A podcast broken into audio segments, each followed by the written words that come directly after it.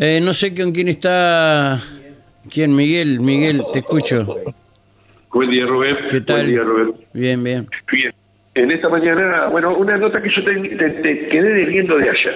La quedé debiendo de ayer. Sí, sí, sí. Y este que te, te prometí que iba que íbamos a buscarle el, el interlocutor. Y bueno, en este caso Sí, estamos. no, yo ayer tenía que irme y ahora justo también a las 10 tengo que salir volando, ¿viste? Pero dale, tenemos tiempo, dale. Estamos con Juan Tamareu, responsable de transporte de la, de la ciudad de Paraná. Y el tema que se impone en el día de hoy es, bueno, eh, ya lo hemos replanteado en algún otro momento, semaforización y algunos detalles que vienen con ella. este, te pongo en comunicación directamente con él. Bien, perfecto. ¿Qué tal, Tamaro? Buen día. Rubén, buen día, ¿cómo te va? Un Bien, saludo bien, para bien. vos y la audiencia. Gracias. Bueno, eh, finalmente todo lo que se había hablado se va a cumplir. Recuerdo una, una frase del intendente, dice, vos no sabés, no te das una idea de la cantidad de gente que pasa semáforo en rojo. Y empecé a fijarme. No solamente son los autos, sino que son los motociclistas en gran medida que pasan semáforo en rojo. Es impresionante. Por ahí vos Sí, podés ir con un descuido algo, bueno, te puede pasar. Pero lo que hacen algunos es, es- es tremendo. Sí, sí, es así, Rubén, como decís. Si justamente nosotros siempre, cada vez que avanzamos con implementar una política de estas características, hacemos un control previo de cada esquina donde hoy están dispuestos los eh, estos equipos.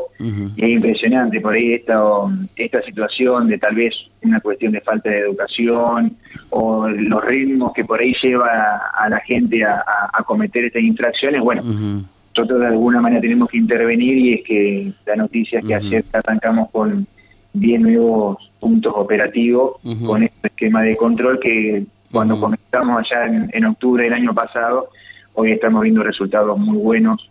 Incluso, incluso los resultados ya se empiezan a ver Ujú.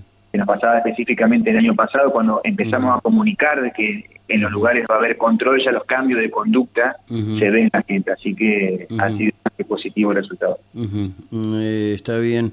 Eh, decime, ¿esas eh, eh, eh, cámaras realizan la infracción inmediatamente de acuerdo a lo que es el sistema nacional? El sistema lo que tiene es, eh, por el control directo que tiene y en el momento, hace un control de secuencia, hay una una zona, una área que está de- que está destinada a ir filtrando cada una de esas situaciones, se detecta la secuencia, donde se verifica sin ningún tipo de duda este el cruce de semáforo eh, con la luz roja, Sí. capta las imágenes, se labra el acta en el momento y se notifica este, al infractor para que pueda o pueda hacer el descargo o pueda avanzar con el pago del pago, voluntario o en su momento pagará la, la multa que corresponda. Eh, está bien. A ver, hay eh, determinadas leyes nacionales, no sé eh, cómo es acá en la, en la provincia y en Paraná, eh, que eh, vos tenés que avisarle al conductor eh, que a determinada distancia existe un radar, cámara de videovigilancia, lo que fuere. Eh, ¿Están obligados a esto? Sí, nosotros tenemos ya la política también in- incorporada desde el municipio, eh, como hemos hecho cada oportunidad que, se han dispuesto este tipo de, de controles, sí. de hacer un preaviso al ciudadano y no solamente comunicarlo de manera preventiva, sino también informar en cada uno de los puntos de control dónde está dispuesto el dispositivo para que el vecino sepa que ahí mismo estamos llevando adelante un control de este estilo. Ujú, mm, está bien.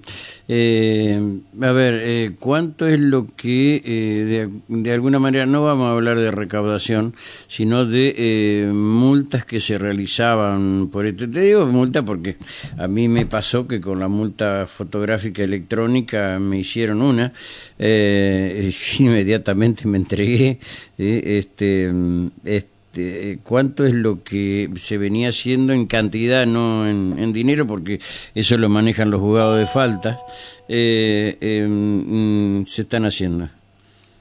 Nosotros lo que tenemos básicamente, no tengo los números presentes en este momento, Eh, más pero lo que, lo que sí estábamos viendo en un porcentaje entre un 60-70% de infracciones que estábamos detectando era en las zonas de acceso a la ciudad, en lo que es zona sur, en Oro Verde, y también eh, transita desde Lo Verde y la zona este de, Colonia y San Benito. Ahí se ve un gran porcentaje de infracciones y eh, a la vez también para destacar que son muchas situaciones con reincidentes. Son las mismas personas que tal vez eh, por situación laboral en Paraná es que viajan eh, todos los días de lunes a viernes desde su lugar como te decía recién puede ser uh Verde, San Benito, Colonia, son los mismos infractores que cometen las mismas faltas y estamos detectando eso y un porcentaje alto, de hablar de un 60-70% de las infracciones que estén referidas en esos puntos y con estos infractores que son reincidentes, el porcentaje es alto.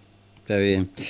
Eh, eh, mi querido, te agradezco mucho y seguimos conversando. ¿eh?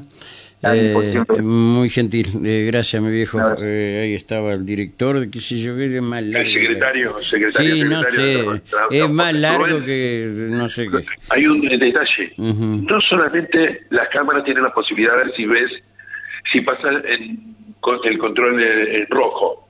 Hay otras, hay otras cosas que también están trabajando en conjunto para hacer un censo y tener más información en la zona. Bueno, estamos, Miguelito, eh, gracias. Eh, hasta luego. Hasta luego. Ay, me pregunta si Tamarego aportó a la colecta independiente. Eh, no sé si será hincha independiente, pero no, yo la verdad que con... con